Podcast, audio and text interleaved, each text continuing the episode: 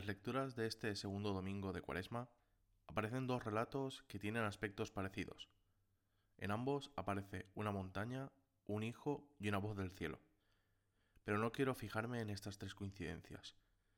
Más bien quiero llevar la mirada a dos personajes que a priori no parecen tener nada en común, pero sí que podemos sacar algo interesante de esta comparación. El relato del sacrificio de Isaac está muy estudiado se ha dicho mucho sobre él y es un relato muy rico.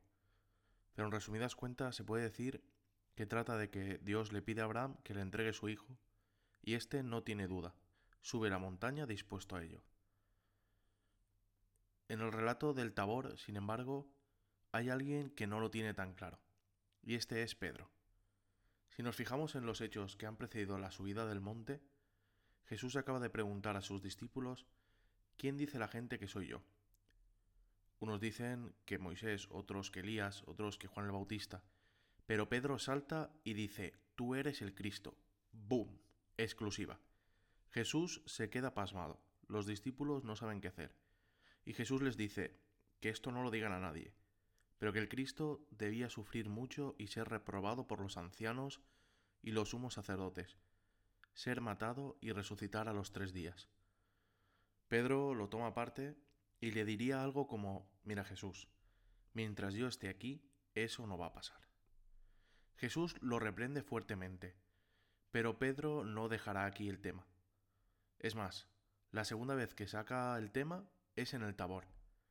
Jesús se acaba de transfigurar, al lado de Elías y Moisés, para que les quede claro que no es ni uno ni otro. Y Pedro en ese momento le suelta lo de las tres tiendas. ¿Por qué? Porque Pedro sabe lo que espera cuando baje en el tabor, y no quiere que Jesús baje de allí. Y esto volverá a pasar en la noche del Getsemaní, cuando Pedro saque la espada para defender a Jesús. ¿Por qué? Porque Pedro es un justiciero. Quiere hacer justicia en el mundo, y los planes de Jesús no entran en sus planes. Porque es injusto que Jesús tenga que morir, porque ve inútil este proceder, porque esto no puede ser así. Y esto mismo te puede pasar a ti. Dios en su historia de salvación te propone un camino, un camino que pasa por la cruz, y tu justiciero interior no puede permitirlo, y catalogas de injusto todo lo que te pasa, tu vida, tu familia, tu trabajo, tu historia. Pero mira, estás de suerte.